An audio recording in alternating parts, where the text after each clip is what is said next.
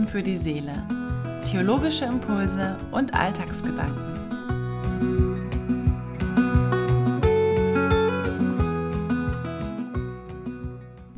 Herzlich willkommen und schön, dass du reinhörst. Kennst du den Roman Brave New World, also Schöne neue Welt, der 1932 erschienen ist? Es gibt zu diesem Thema und zu diesem Buch jetzt sogar ganz aktuell eine Serie dazu.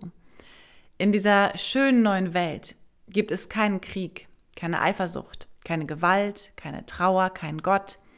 In dieser schönen neuen Welt gibt es aber auch keine Liebe. Dafür aber ewige Jugend und jede Menge Spaß und beste Unterhaltung. Und ich denke mir, was ist das für eine Welt? Eine Welt ohne Freiheit, ohne Individualität. Was ist das für eine Welt ohne die Liebe? Ich finde eine ganz furchtbare Welt, kalt und leer. Ein absolut verstörendes Paradies.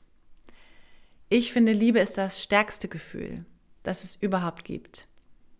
Wenn du an dein bisheriges Leben denkst, sind es dann nicht oft Momente der Liebe, die ganz besonders stark in Erinnerung bleiben und die uns prägen. Wann warst du das allererste Mal verliebt? Aber ich meine nicht nur die Liebe zwischen zwei Menschen, zwischen Partnern oder Partnerinnen, sondern auch die Liebe in der Familie, die Liebe zu den Eltern, Geschwistern, Großeltern, zu den Kindern. Die Liebe ist ein starkes Band, das sogar im Tod nicht abreißen und weitertragen kann. Die Liebe ist stark. Durch Liebe wird etwas erst lebendig und bunt. Ohne die Liebe wären wir nichts. Ich erinnere mich noch ganz gut an ein Gespräch im Hospiz an einem warmen Sommertag.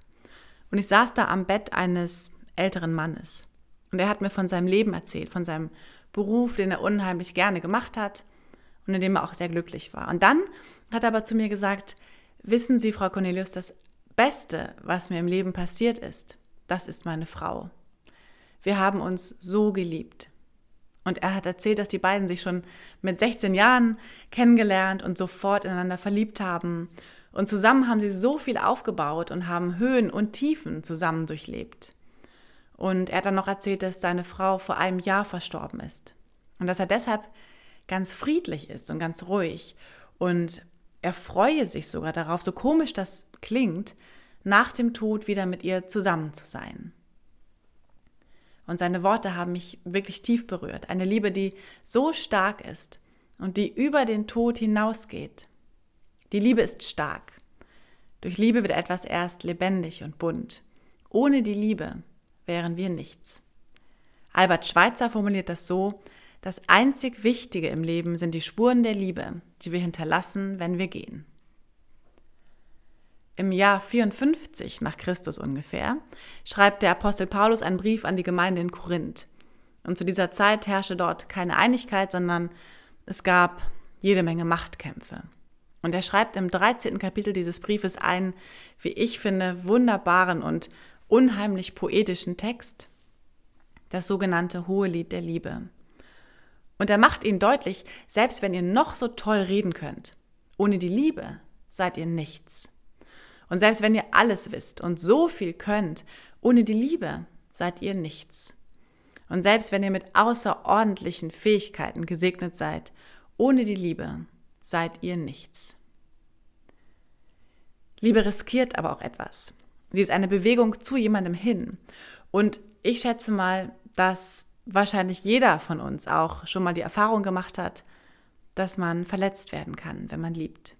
Dass die Liebe nicht erwidert wird oder dass eine Liebe zerbricht oder erlischt, ob laut oder leise.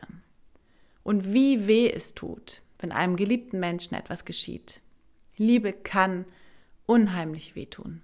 Aber aus Angst davor, verletzt zu werden, erst gar nicht zu lieben, das kann keine Option sein. Paulus findet dafür unheimlich schöne Worte. Die Liebe erträgt alles, sie glaubt alles, sie hofft alles, sie duldet alles. Nach meinem Besuch im Hospiz habe ich am nächsten Tag dort angerufen, um einen erneuten Termin abzustimmen. Und die Pflegerin am Telefon, die sagte mir, dass der ältere Mann am Vormittag verstorben sei. Und er sei dabei erstaunlich ruhig und friedlich gewesen. Nun aber bleiben Glaube, Hoffnung, Liebe, diese drei. Aber die Liebe ist die größte unter ihnen.